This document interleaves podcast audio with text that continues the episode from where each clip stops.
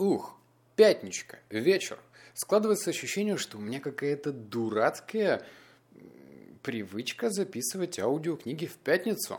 Так что если у тебя сейчас стоит выбор потусоваться с друзьями, заняться бухлишком, куришком или чем угодно, или прослушать новый разбор на аудиокнигу, то рекомендую тебе сделать последнее, потому что у меня прям, прям не то что особенный разбор, он необычный. Более того, я считаю, что эта на... книга настолько крутая, что мне когда-нибудь даже предстоит сделать разбор этой книги часть 2, потому что за одну часть я точно не выложу всю крутую информацию. Это разбор книги номер 32 «Стартап. 11 мастер-классов от экс-евангелиста Apple и самого дерзкого венчурного капиталиста Кремниевой долины». Короткая предыстория. Я помню, конец 2014 или даже начало 2015 года я скучал над выручкой своей первой кофейни, работал там сам и искренне надеялся, что я из книги Гая Кавасаки, первый раз, да, я прочитал его книгу тогда, вынесу что-то полезное.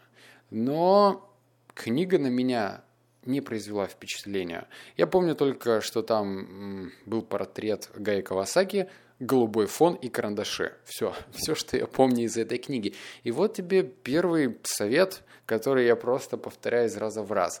Любую книгу, которую ты прослушиваешь или прочитываешь, выписывай в заметки, потому что у меня как в одно ухо влетело, из другого вылетело. И все, вакуум пуст. Поэтому, может быть, именно по этой причине мне и не запомнилась эта книга. А вот ту, которую я назвал про 11 мастер-классов, бомбочка. Ладно, Переходим к заметкам, что я для себя выписал. Ну, значит, это будет нам с тобой полезненько. Слушай внимательно и старайся тоже как-то пропускать эту информацию через себя. Начнем с простых вещей. Первое. Мыслить масштабно на примере книжного магазина. О, все мы помним старика Джеффа Безоса. Это тот человек, которому, который мог пойти по простому пути и сказать себе, слушайте, ребята, я открою самый большой книжный магазин в Америке. Там будет 25 вкусно пахнущих книг. Если ты помнишь вот этот запах, когда ты открываешь книгу и вдыхаешь его. Ой, я прям вспомнил, чтобы у моих пупырышек пошли свои пупырышки. Вот. И он тогда мог сказать это. 25 тысяч книг мне хватит в магазине. Но он просто подумал, «А что если я сделаю э, 2 миллиона? 2 миллиона книг. И фактически в контексте мыслить масштабно, тут появилась просто новая бизнес-модель. И это позволит тебе скреативить ту бизнес-идею, которую ты, возможно, ну, вынашиваешь сейчас, или она у тебя появится позже. Мысли масштабно, не нужно скромничать. Пункт номер два. Это а, бойтесь не критики, бойтесь безразличия. Задача стартапа – вызвать эмоции. Ух, я тут чертовски согласен. Потому что если ты все время пытаешься найти компромисс, начиная от того, какое название придумать, какой логотип выбрать, какую политику в компанию вести, то ну, ты будешь сереньким и незаметным. А задача стартапа, особенно когда у тебя ограниченное количество бабла, делать все. Слышишь меня? Все для того, чтобы привлечь к себе внимание. Но дружище, помни про баланс.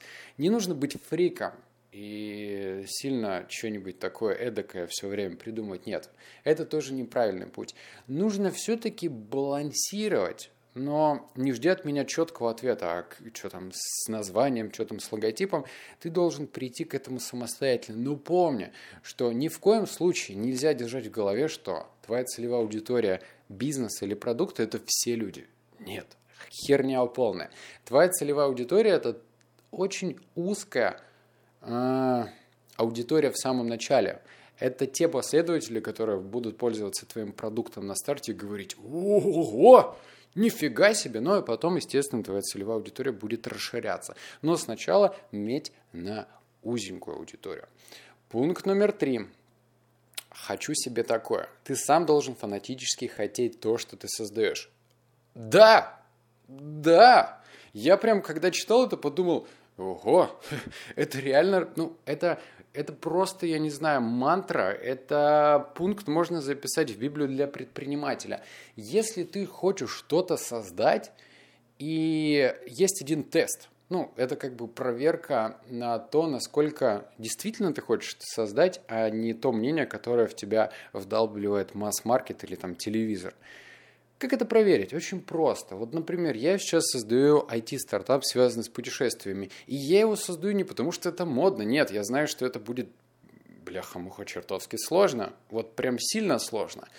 И а, если бы я прочитал где-нибудь в интернете, ну, знаешь, такие видео есть, топ бизнес-идеи. Вот если бы я пошел по этому пути, то это было бы бутафория, не по-настоящему.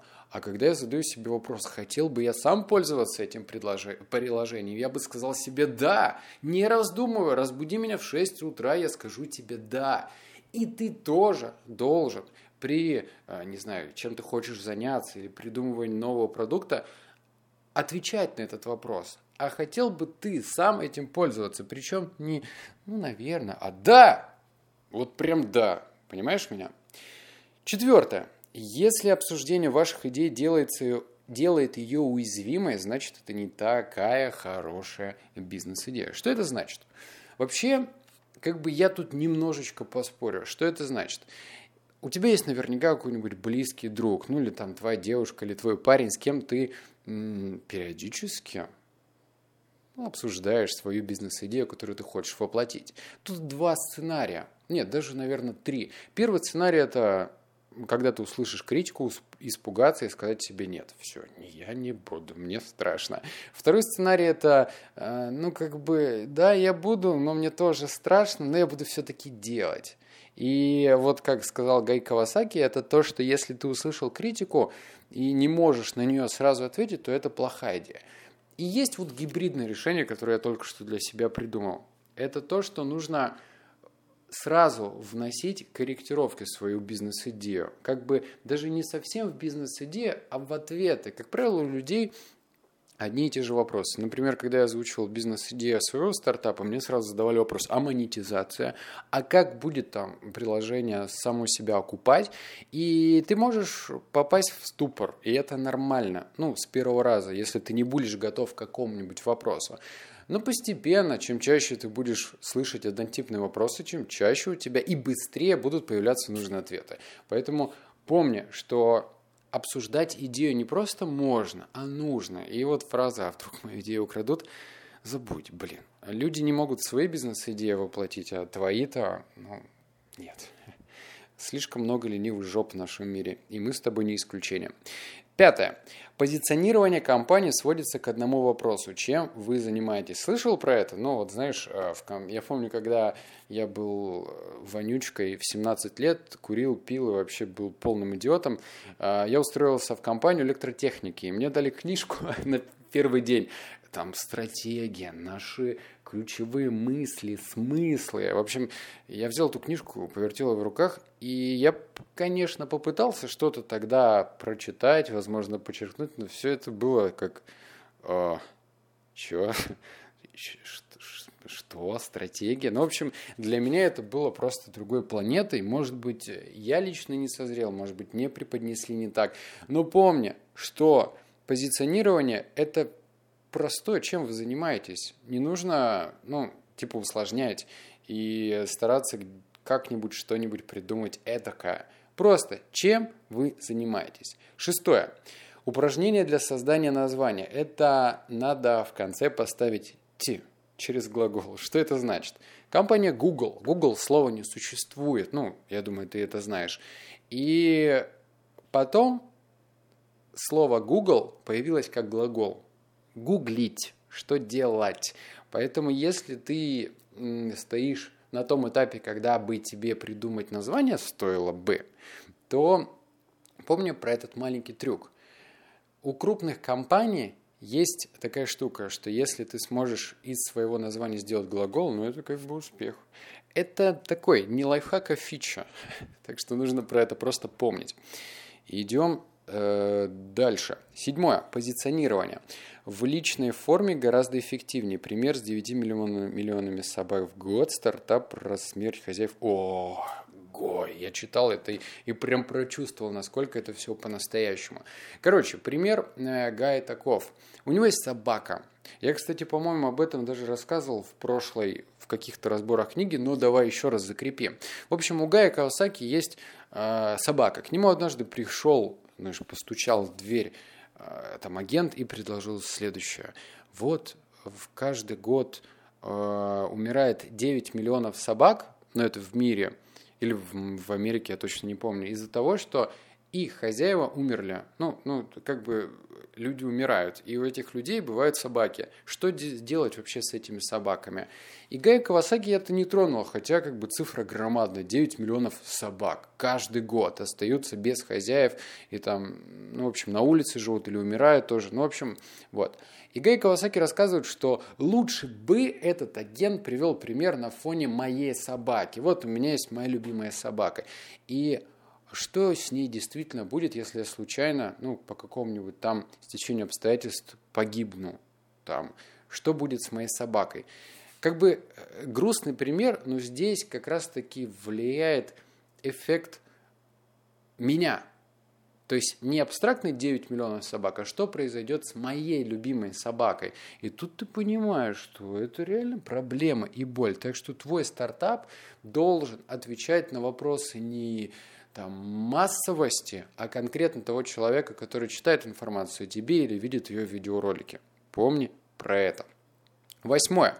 Убирай всю джинсу и избитые выражения про отношение к позиционированию. О, ну, блин, тоже прям святая истина. Что это значит? Это если ты говоришь, что наша компания самая быстрая, самая клиентоориентированная, самые низкие цены, ну, по-моему, это прям вообще туфта. И мало кто в нее верит, хотя, может быть, она как программирование работает. Но мне кажется, что нет. Придумай другие прилагательные или к прилагательным добавь цифры, чтобы это выглядело правдоподобно. Что-то прям надо нам ускоряться с тобой, да? Ты же уже устал, нет? Махни головой. А дальше. Девятое. Во время презентации представь человека на представь человечка, на плече который говорит, и что с того? О, классно. Что это значит? Это значит, что, ну вот представь, у тебя нужно впереди когда-нибудь поговорить с инвестором. Ну вот надо, тебе нужно от него получить деньги. Но ты хитрый и решил м, потренироваться над, со своим другом или с приятелем. В общем, он выступает в роли, э, там, не знаю, инвестора и делает вид, что он такой толстосум, у него есть бабки, чтобы спонсировать тебя. И он будет тебе говорить на любую твою фразу и что с того. Как это будет выглядеть? Ну, представь, ты расскажешь, наше приложение позволит э, сохранить жизнь квадрокоптерам. И твой друг должен сказать, и что с того? Реально, и что с того? Как ну, сохранить и, и, и что? Наше приложение позволит увеличить срок службы этих квадрокоптеров. И твой друг должен ответить, и что с того? В общем, этот вопрос и что с того должен тебя все время вводить в тупик. То есть ты таким образом просто сделаешь свою презентацию более глубокой. Ты поймешь, какое рациональное звено, что действительно может делать твой продукт. Вот, например, у меня там задача э, сделать приложение, которое позволит получить больше эмоций и впечатлений от путешествий. И мне я тоже должен задать себе вопрос, и что с того? И я должен углубляться, углубляться до тех пор, пока это не ёкнет у меня у самого внутри. Вот это и будет правильная презентация, потому что если у меня есть отклик, значит этот отклик будет и у слушателей. Дальше. А, десятое. Если делать прогноз размера рынка, то лучше использовать реальные цифры, а не 50 миллиардов долларов. О, да. А, в общем, если ты хочешь произвести впечатление и сказать, «А вы знаете, объем нашего рынка настолько велик. Вот без этого, без драматической паузы и называния какой-то нереальной цифры, это не работает. Представь, как часто инвесторы слушают вот этот бред. Вот любой там клининговая компания, рынок доставки еды, рынок э, биороботов, э, я не знаю, авиаперелетов, все приходят и дружно начинают. Значит, наш гипотетический рынок составляет 100 миллиардов э, долларов. Если мы возьмем 10%, то мы... хватит. Просто хватит. Если ты хочешь произвести нужное впечатление, то тебе нужно назвать хотя бы или попытаться назвать реальные цифры. И лучше подойти к этому вопросу реально творчески, а не просто типа бум! 100 миллиардов долларов. Фу, фигня. Так это не работает. Нормально, да, идем с тобой быстро. Дальше. Одиннадцатое. Записывай, что вам говорят после презентации. Короче, у нас такая натура с тобой. Мы обижаемся. Кто-то обижается на, из нас с тобой больше, кто-то меньше, но все-таки обижается. Ну, представь, ты что-то рассказал кому-то, а тебе говорят, говно твоя идея. Но ты обидишься? Вот я бы обиделся, правда? Просто некоторые люди воспитанные, и они говорят говно по-другому. Знаешь, вот в таком упакованном, э, толерантном в упакованной толерантной упаковке. Типа, вы знаете, мне кажется, ваша идея не профпригодна. И ты такой, кажется, он сказал, что моя идея говно. Да, он сказал, что твоя идея говно. И здесь э, нужно не обижаться, ну, постараться как бы наводящими вопросами узнать, почему он так считает. Может быть, он сам мудак, да, это тоже немаловероятно, но все-таки, если мы постараемся, мы получим какую-то ценную информацию. Дальше. 12. Через 10 презентаций выкинь версию 1.0 и на основе вопросов и корректировок сделай 2.0. Ну, ты понял? По-моему, здесь очевидно, что если ты уперся рогом и считаешь, что ту презентацию, которую ты сделал, она самая лучшая, лучше ее не существует, забудь про это. Практика и теория порой расходятся, и твоя теоретическая идеальная картина мира очень быстро разобьется об практику. Поэтому 10 раз питчер каждый день новое слово. Питчи в смысле рассказывай кому-нибудь свою бизнес-идею. Желательно, кто только не всем. Ну, типа, не надо соседям рассказывать. Рассказывай тем людям, которые ты восхищаешься или лучше тебя в чем-то. Богаче. Э, да нет, просто богаче. Хотел сказать умнее. Э, вспомнилась фраза «раз ты такой умный, то что ж ты такой бедный». У нас очень много типа умных людей, но очень бедных. Поэтому рассказывай через 10 э, раз, делай корректировки. 13. Бизнес-план должен быть дополнением к презентации, а не наоборот. То есть, если тебя останавливает сам факт того, что тебе нужно сделать э, бизнес-план, то успокойся. Лично я успокоился, ну, в этом плане, потому что я ненавижу э, создавать какой-то бизнес-план, даже думать об этом. Я просто это делать не умею, потому что это э, как бы порнография, что я знаю, что это херня, что человек, который будет читать, тоже будет понимать, что это херня, потому что задача бизнес-плана понравится, а не, ну, типа, быть реальными цифрами, потому что мир очень быстро и все меняется. Поэтому помни, что это просто дополнение. Ну, а сейчас у меня для тебя бонусючек просто подъехал.